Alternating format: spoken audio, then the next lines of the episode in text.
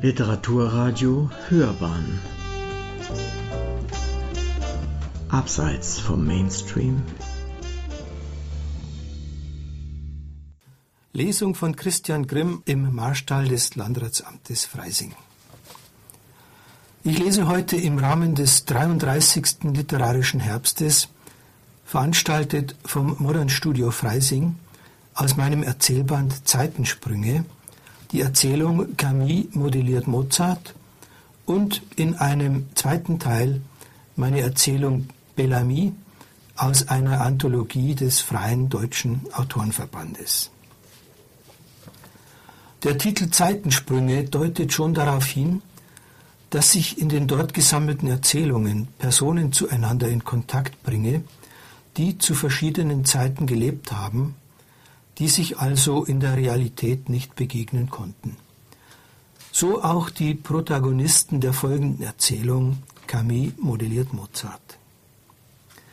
Camille Claudel, eine begabte Bildhauerin, lebte von 1864 bis 1943.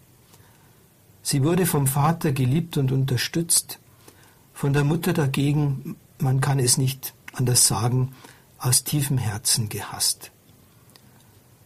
Die Mutter hatte sich nach dem Tod ihres Erstgeborenen, er wurde nur 14 Tage alt, sehnlichst wieder einen Sohn gewünscht, und stattdessen kam Camille zur Welt. Nach dem Tod des Vaters 1913 wurde Camille auf Betreiben der Mutter und ihres jüngeren Bruders Paul in die Psychiatrie eingewiesen. Sie bleibt 30 Jahre lang in verschiedenen psychiatrischen Anstalten. Nach Aussage von Ärzten hätte sie diese bereits 1920 verlassen können. Die Mutter aber lehnte dies entschieden ab. Eine wichtige Rolle im Leben Camilles spielt Auguste Rodin. Er lebte von 1840 bis 1917 war also 24 Jahre älter als Camille. Sie wurde seine Schülerin und dann auch seine Geliebte. Es entstand eine sehr problematische Beziehung, die Camille 1893 beendete. Wolfgang Amadeus Mozart lebte von 1756 bis 1791. Es gibt also keine Überschneidungen der Lebensdaten. Das Jahr 1778 verbrachte er zusammen mit seiner Mutter in Paris auf Anweisung des Vaters auf der Suche nach einer festen Anstellung. Er wird überall abgewiesen, insbesondere auch am Hof von Versailles. Die Mutter erkrankt in dieser Zeit und stirbt am 3. Juli 1778 in Paris. Der 22-jährige Mozart bleibt allein in dieser abweisenden, verhassten Stadt zurück. Camille modelliert Mozart. Ein Gespräch wollte zunächst nicht in Gang kommen. Wolfgang versuchte es mit blöden Scherzen, gab bald auf, kapitulierte vor ihren schweren schwarzen Augen. Mein Gott, so viel Tiefe, dachte er, auf Dauer brächte mich das um. Sie sieht ihn unruhig auf dem Stuhl herumhampeln, seine Flatterfinger auf dem Tisch. Mein Gott, denkt sie, diese Nervosität und diese Oberflächlichkeit. Ich könnte ihn nicht ertragen. Aber dann geht er hinüber ans Klavier und spielt eine Folge von Tönen. Einfach, klar. Thema für meine nächste Sonate. A-Moll, hören Sie? A-Moll wähle ich selten, aber zur Zeit. Er will aufstehen. Bleiben Sie, sagt sie und holt ihren Skizzenblock, fängt an zu zeichnen. Ziemlich große Nase, sagt sie nach einer Weile, und er kann es sich nicht verkneifen und sagt, wie die Nase des Mannes, so sein Johannes. Und sie lacht und meint, kann schon sein, aber das hier wird ein Porträt, keine Aktzeichnung. Nicht gleich bei der ersten Begegnung, aber ein andermal. Warum nicht? Wäre doch, mal, wär doch mal was anderes, ein Genie nicht im Profil wie aus einer Gemme geschnitten, sondern einen nackten, geschundenen Mozart auf dem Einband der Sonatinen für höhere Töchter. Da lacht er und meint, wäre echt ein schöner Einband, der große Johannes vom kleinen Wolferl. Er spielt wieder und sie skizziert. So was Besonderes ist ihr Kopf nicht auf den ersten Blick. Hatte schon markantere Charakterköpfe vor mir. Kopf, sagt er, Schopf in den Topf. Alle alten Zöpfe müssen in die Töpfe. Er lacht. Hab schon gehört, sagt sie, dass sie recht kindisch sein können. Ist nicht kindisch. Alte Zöpfe abschneiden, gepuderte Perücken auf den Müll werfen, das ist nicht kindisch, das ist revolutionär und gefährlich. Um zurückzukehren, sagt sie, musst du erst fortgehen. Fortgehen und zurückkehren, das ist nicht dasselbe wie zu Hause bleiben. Wir müssen alle fortgehen, zurückkehren, heimkommen, das ist nicht allen vergönnt. Man kann sterben in der Fremde. Die meisten sterben in der Fremde. Er sieht sie an, wie sie das so sagt, an seinem Kopf arbeitend, wie sie das so sagt, ohne von ihrem Tun aufzublicken. Da sagt er in die Stille des Ateliers hinein, nur draußen gurt eine Taube hinter den blinden Fenstern, sagt er, lass uns gemeinsam sterben. Ich lebe ohne dies nicht lange und bin in der Fremde. Du bist in der Fremde, bist außer dir, Rodin ist deine Fremde, dein Irrgarten. Verlass ihn, komm mit mir.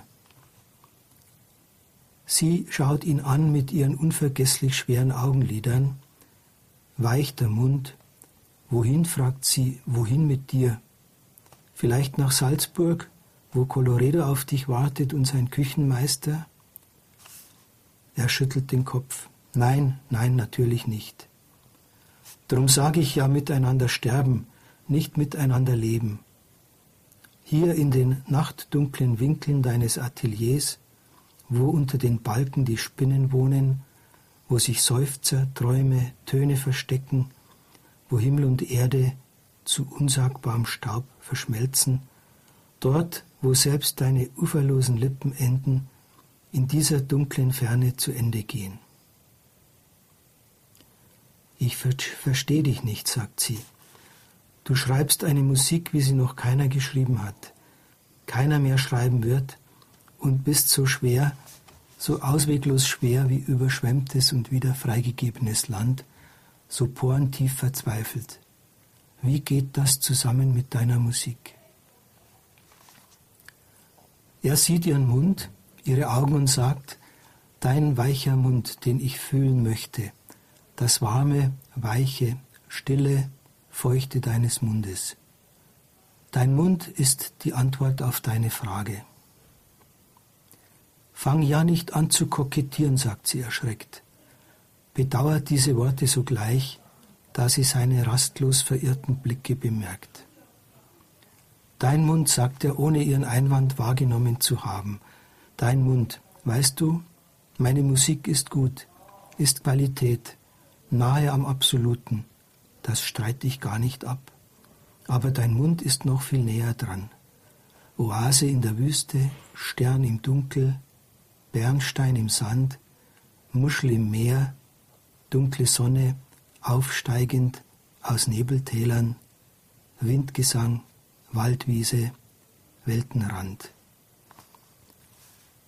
Wehrlos wird sie unter diesen Worten und dann geht er auch noch ans Klavier. D-Moll, sagt er, dein Mund.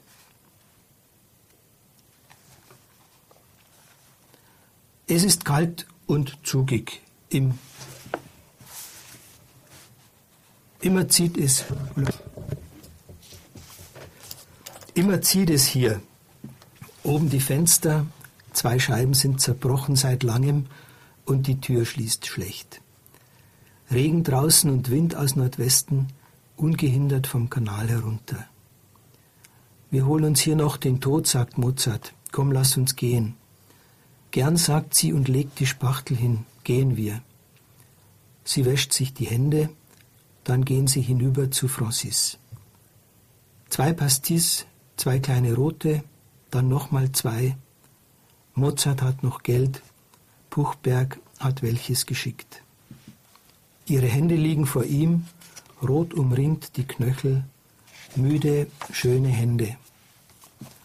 Jetzt umfasst sie das Rotweinglas, beidhändig wie der Priester den Kelch. Nimm mich doch so in die Hände. Sie lächelt, weiß, was er denkt. Ja, sagt sie dann, ich nehme dich so in die Hände, in die Arme, irgendwann einmal. Sie fahren hinaus aufs Land. Die Gerste reift Frühheuer. Sie verlassen den Zug, der wegstampft, weiterdampft Richtung Deauville. Wind, Lichtbogen, Eichenwald, wer umarmt wen? Das Licht den Wind, der Wind das Licht, Mohn, Mohn und Pappeln den leichten Hang hinab, am Himmel eine Partitur aus weißen Wolken, die vorübereilen, ihren Schatten nach, Lerchen dazwischen.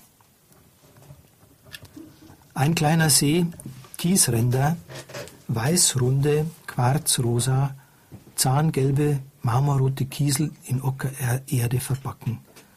Über der Kante Getreide, goldschimmernde Gerste, bis an den Rand des Sees, offen Sonne. Auf der anderen Seite Pappeln, Gras, grünes Licht. Hier bleiben sie.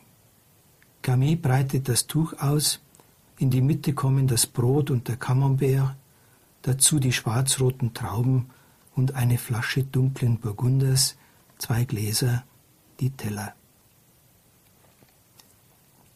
Licht schleppen, zwei Stockenten, Silberfäden vom Federbug, Lichtklänge. Mozart legt den Kopf perückenlos, ein wenig ins Rostrot spielendes Haar in ihren Schoß. Sie schaut hinaus auf den See. Sie hatte sich vervielfältigt, war mehrfach geborsten an Rodins Klippen und zwei, vier, acht und mehrfach geteilt weitergeflogen, zerflettert, zerrauft, nach vielen Seiten strebend, die eigene Mitte verloren. Alles strebte auseinander. Sie fand nicht mehr zu sich selbst. Mehr noch als bei Mozart war auch bei ihr die Frage, wer nimmt dies alles in den Arm? Wer fügt das alles wieder zusammen zu einem Ganzen mit einer Mitte? Mozart war dazu nicht in der Lage, müsste selber nach Hause. Mutter stirbt, Handhalten der Frau Mutter und die A-Moll-Sonate wartet. Camille streicht sein Haar. In die Hände nehmen, denkt sie, vielleicht ist es das, was Halt gibt dem, der den anderen hält. Mozart sagt, lass uns fortgehen. Wind flirrt in den Pappeln. Eines beschäftigt mich, wenn ich so dasitze und Mutter sterben sehe. Manchmal erkennt sie mich noch, spricht sehr klar, Pass auf das Nannerl auf, sagt sie dann, und folgt deinem Herrn Vater. Gewiss, meint sie dann, ist er manchmal arg streng mit dir, aber er meint es nicht bös. Und dann geht wieder alles durcheinander. Traum, Realität, Vergangenheit, Gegenwart und Zukunft. Dann denke ich mir, dies ist jetzt schon der Beginn, wo die Zeit, wie wir sie kennen, keine Rolle mehr spielt. Auch mein Vater, sagt Camille, sprach, bevor er starb, mit längst verstorbenen Freunden. Mit staunend großen Augen sah er sie im Zimmer stehen. Aus den Schränken kamen sie, durch die Wände gingen sie.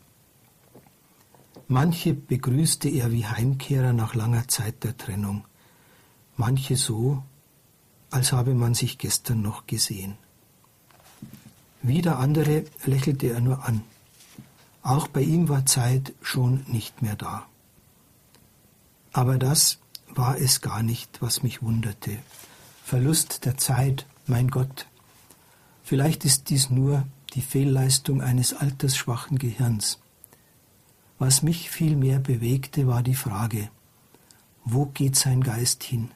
Wohin seine Güte und seine Liebe? Und das war nicht nur philosophisch gedacht. Nein, ich hatte Angst, ihn zu verlieren. Ich ahnte schon, was mir blühen würde, als Vater starb. Seine Güte war mein Lebensgrund. Sag mir, Mozart, wo gehen wir hin? Ihre Frage hieß, was sollen wir tun? Aber auch, wo werden unsere Wege enden?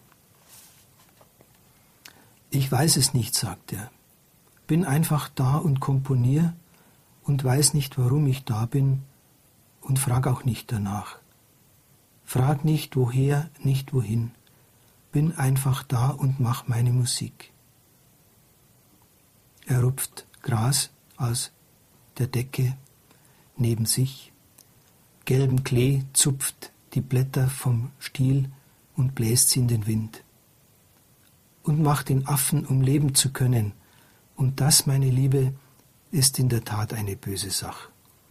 Warten stundenlang irgendwo in einer Abstellkammer, bis es den hohen Herrschaften wieder einfällt, da draußen sitzt doch einer irgendwo zwischen Küche und Stall. Mozart oder wie er heißt, holt dich dann so ein lackierter Hofschranz, dann darfst spielen auf einem klapprigen, verstaubten, verstimmten Scheißklavier und keiner hört zu und irgendwann winkt einer ab und du kannst gehen, kriegst ein Kompliment oder eine Uhr, davon habe ich jetzt schon 17 Stück. Ja, meint Camille, wir sollten gehen, uns das Irrenhaus ersparen und den Tod in Wien, den Regen und das Armengrab. Sie legt sich auf den Rücken, verschränkt die Hände unter dem Kopf, schaut durchs silbergrüne Pappelnetz. Manchmal, sagt sie, fühle ich tief in mir eine abgrundtiefe Enttäuschung. Ich glaube, er liebt mich nicht wirklich, nicht so, wie ich es ersehne. Er ist oft so abwesend, nur körperlich da. Manchmal möchte ich sterben, um ihn nicht mehr sehen zu müssen. Er liebt vielleicht meine Jugend, mein Aussehen, meinen Körper, aber liebt er mich? Ich fühle mich total verlassen. Sie steht auf und streicht ihren Rock glatt, nimmt Mozart an der Hand, zieht ihn hoch und sie gehen die paar Schritte hinunter zum See, stehen nebeneinander und blicken hinaus. Es ist sehr still. Nach einer Weile bückt sich Mozart, nimmt einen ovalen weißen Stein in die Hand, dreht ihn zwischen den Fingern und wirft ihn dann etwas ungeschickt und linkisch ins Wasser. Dort, wo er auftrifft, bildet sich ein Kreis, der sich immer weiter ausbreitend auf das Ufer zuläuft und vor ihren Füßen leise auf die Kiesel schwappt. Der dem Land abgewandte Teil des Kreises läuft weiter, verliert sich erst Augenblicke später draußen auf der silbernen Fläche. Nichts mehr, keine Bewegung, Stille. Die Rue d'Aguerre sprüht vor Leben. Jetzt, am späten Nachmittag, sind die Läden wieder geöffnet. Hier an der Ecke, sagt Camille, gibt es die besten Baguette von ganz Paris. Und dort vorne, neben dem Käse- und Obstladen, einen wunderbaren Kaffee. Zwei, dreimal schlendern sie die Straße hinauf und hinab, dann setzen sie sich unter die rote Markise des Café d'Enfer. Mozart legt eine Hand auf ihre Hand und meint, mit der Liebe Rodins mach dir da keine Gedanken. Natürlich liebt er deinen Körper, deine Jugend, deine Schönheit, aber das ist doch nichts, was neben dir stünde. Das ist doch nichts, was man von dir ablösen könnte, ohne dich zu zerstören. Das bist doch im Wesentlichen du. Da hätte ich an seiner Stelle schon eher meine Sorgen. So ein Adonis ist er ja auch wieder nicht und im Vergleich zu dir ein alter Knacker. Der könnte sich eher fragen, liebt sie nun mich oder nur mein Können, meine Kunst? Sie schließt die Augen, genießt seine Hand auf ihrer Hand. Mozarts Mutter ist gestorben. Haarklein schreibt er ihr Sterben dem Vater nach Salzburg. Dann vollendet er die E-Moll-Sonate und das Oboenkonzert. Dann reist er ab, schweren Herzens, nach Salzburg will er noch nicht. Camille allein in der Rue Daguerre. Vor ein paar Tagen noch saß sie mit Mozart hier, fühlte seine Hand auf ihrer Hand. Oder war das nur ein Traum gewesen? Er fehlt ihr. Identitätsverlust, so ein modernes Wort. Identität, die platzt wie eine Luftblase. Die Stelle der Leere wird zum Tummelplatz ungezählter, unzählbarer Ereignisse, die aus der Vergangenheit heraufgreifen. Vater, Mutter, die Großeltern, die Nachbarn, die Freunde, Feinde, die Niederlagen, die kleinen Erfolge, Fremdes, das hereingreift, viel Fremdes, Randwirbel großer Ereignisse.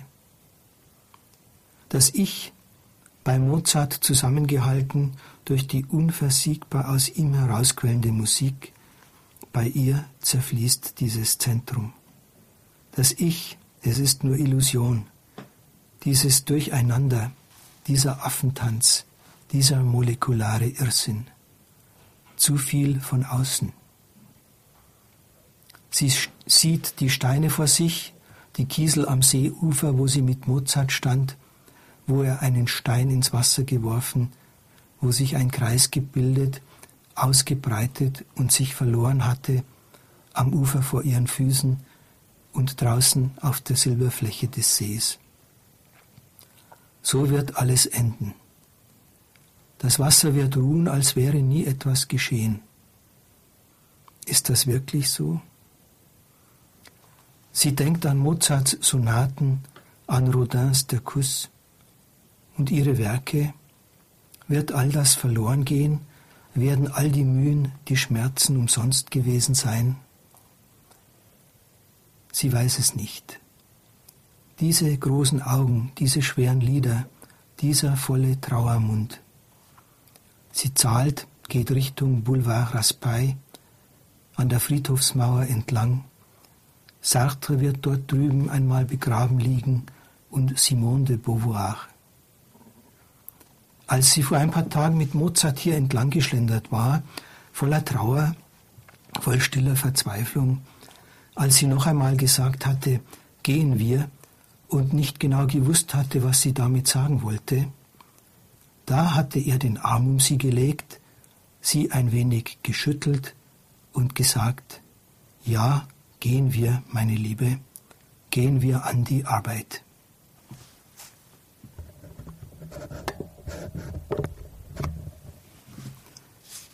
Jetzt zur zweiten Erzählung, Bellamy. Ich habe dieser Erzählung ein Motto vorangestellt, einen Satz von Tennessee Williams. Der lautet, Frauen lieben die Besiegten, aber sie betrügen sie mit den Siegern.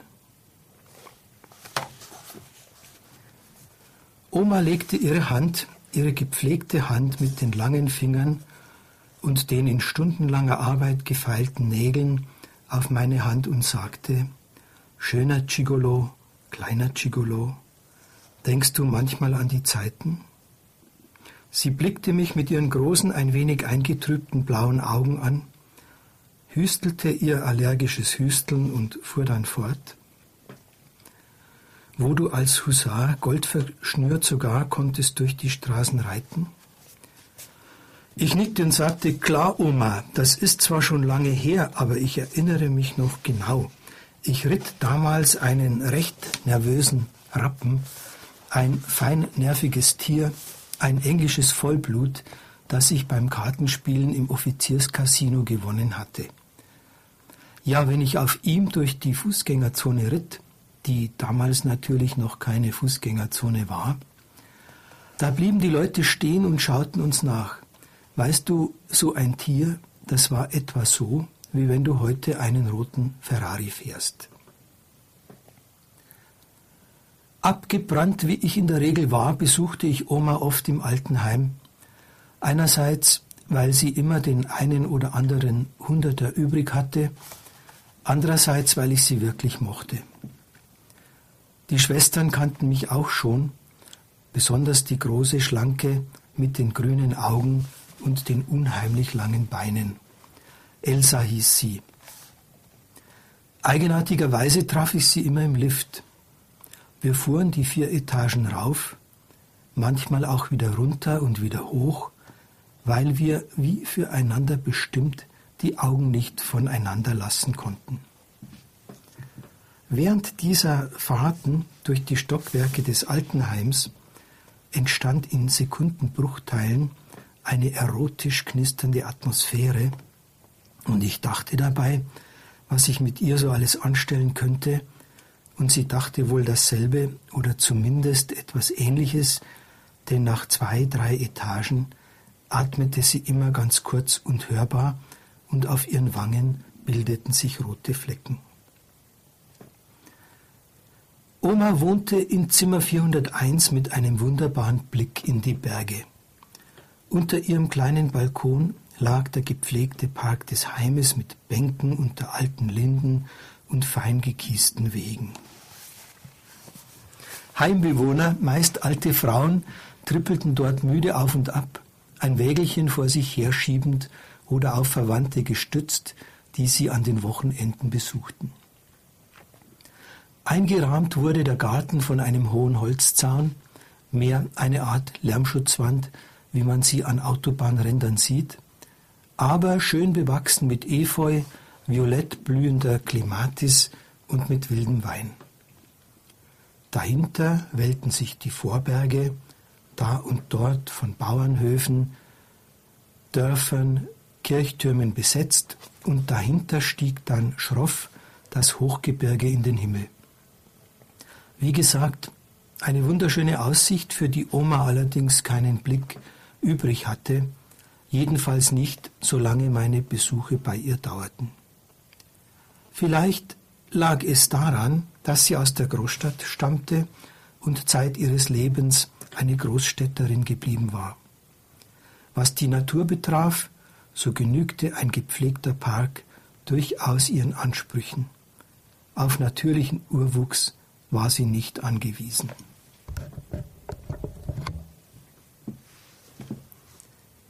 Ich ging damals in die Oberprima und hatte mit Frauen so gut wie keine Erfahrung. Wir kannten die Liebeskunst von Ovid und der gelüftete Vorhang von Mirabeau und noch ein paar Werke dieser Gattung.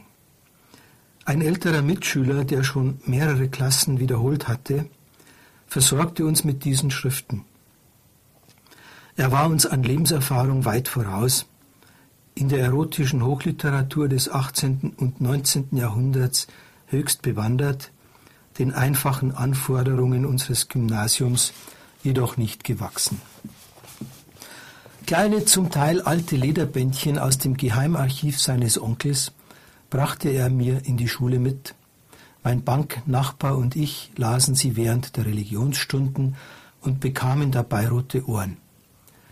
Theoretisch waren wir also durchaus auf dem Laufenden, aber sonst ein Küsschen hier, ein Küsschen da, das war's dann schon gewesen.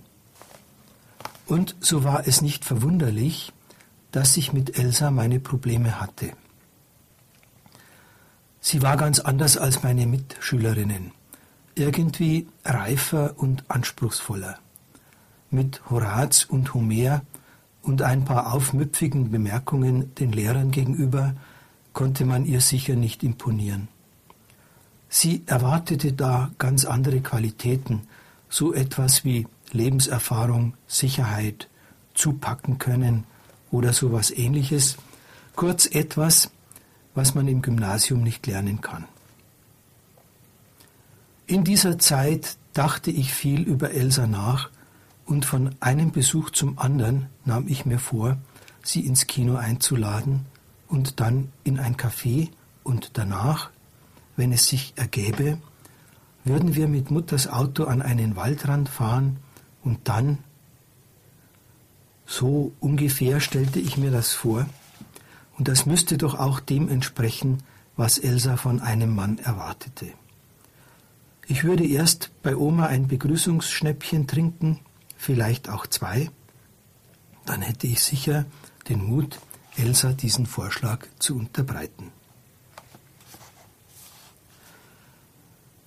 Oma hatte ein paar kleinere Rollen in Operetten im Gärtnerplatztheater gespielt und im grünen Kakadu Chansons von Zara Leander und Marlene Dietrich zum Besten gegeben. Gleich neben ihrem Wäscheschrank hingen drei gerahmte Fotos aus dieser Zeit. Wenn sie mit mir an ihrem Besuchertischchen saß, wenn sie ihre schöne Hand auf meine legte und an vergangene Zeiten dachte, fiel ihr verträumter Blick immer wieder auf diese alten Aufnahmen.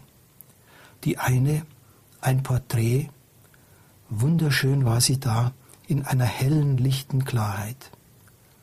Die nächste, dunkel und verrucht, ihr Gesicht mit den großen Augen aus der Dunkelheit einer verrauchten Kneipe auftauchend. Und auf dem dritten Bild, da sah man sie in schmachtender Pose an der Brust eines befrackten Herrn mit Zylinder und weißem Schal. Sie wäre, da war sie sich sicher, eine große Operettendiva geworden, wenn sie nicht einen reichen Chirurgen geheiratet hätte, der ihr mit seiner Eifersucht und seinen großbürgerlichen Vorstellungen diese Laufbahn vermasselt hätte. Sie sprach zwar kein böses Wort über ihn, aber ich spürte aus ihren Erzählungen, aus ihren Gesten, aus ihrer Mimik, dass sie ihm diese Wendung ihres Lebens immer noch übel nahm. Aber immerhin verdankte sie ihm nun ihre üppige Witwenpension und ich indirekt den einen oder anderen Hunderter. Jackie Kennedy hat einmal gesagt, The first time you marry for love, the second for money and the third for companionship. Oma hatte wohl gleich wegen des Geldes oder drücken wir es etwas weniger drastisch aus, wegen ihrer wirtschaftlichen Sicherheit geheiratet. Und das mit der Liebe meine ich, das hat sie dann in der Ehe schon irgendwie hingekriegt. Und was die verlorene Karriere betraf, die holte sie nun mit ihren 85 Jahren in einer zugegeben etwas verfremdeten Form nach indem sich ihr Geist immer mehr in die Traumwelt der Operette, in Champagnerperlen, tiefe Dekolletés, steife Hemden, blumenbepackte weite Hüte, in Rezitative und Arien zurückzog. Was meine Träume betraf, von Elsa und mir am Waldrand, im Auto meiner Mutter, auf dem Rücksitz oder vielleicht auch auf einer Decke draußen im Vollmond. So wurden diese immer plastischer und es war nun wirklich an der Zeit, zur Tat zu schreiten. Es war im Juni, ein blauer Frühsommertag. Wir hatten gerade die letzte Lateinschulaufgabe unseres Lebens geschrieben und waren in ausgelassener Stimmung. Da war ich soweit. Ich fuhr mit dem Rad in freudiger Erregung siegessicher ins Altenheim und wie immer traf ich Elsa im Fahrstuhl. Doch diesmal war sie nicht allein. Sie war mit einem Typen zugange, einem gedrungenen, stiernackigen Kerl, der nicht einmal bemerkte, dass ich in den Aufzug eingestiegen war. Sie schlang lüstern ein Bein um ihn, eines ihrer unheimlich langen Beine, und während er sich stöhnend in ihren Hals verbiss, winkte sie mir, spöttisch mit ihrer Zungenspitze zu. Mir stieg das Blut in den Kopf. Das musste im dritten Stock gewesen sein. Im vierten sackte mir dann das Blut ganz plötzlich in die Knie und mein Kopf wurde leer, leer wie ein ausgeblasenes Ei, so etwa. Im fünften Stock taumelte ich aus dem Lift. Elsa zwinkerte mir zu und ließ die Zungenspitze über ihre Oberlippe gleiten, während sich der andere mit der Nase in ihren Ausschnitt wühlte. An der Zimmertür merkte ich erst, dass ich mich im Stockwerk geirrt hatte. denn Omas Namensschild zierte ein rot-grüner Apfel, während hier neben einem fremden Namen zwei rote Kirschen glühten. Mann, oh Mann, war mir schlecht. Kotzübel war mir vor Enttäuschung. Meine Elsa mit so einem kurzbeinigen Primaten, der vor lauter Gier nicht einmal bemerkt hatte, dass ich im Aufzug gewesen war. Ich ging dann zu Fuß die Treppe runter und Oma sagte, nachdem wir das obligatorische Begrüßungsschnäppchen getrunken hatten, Du hast Glück bei den Frauen, Bellamy.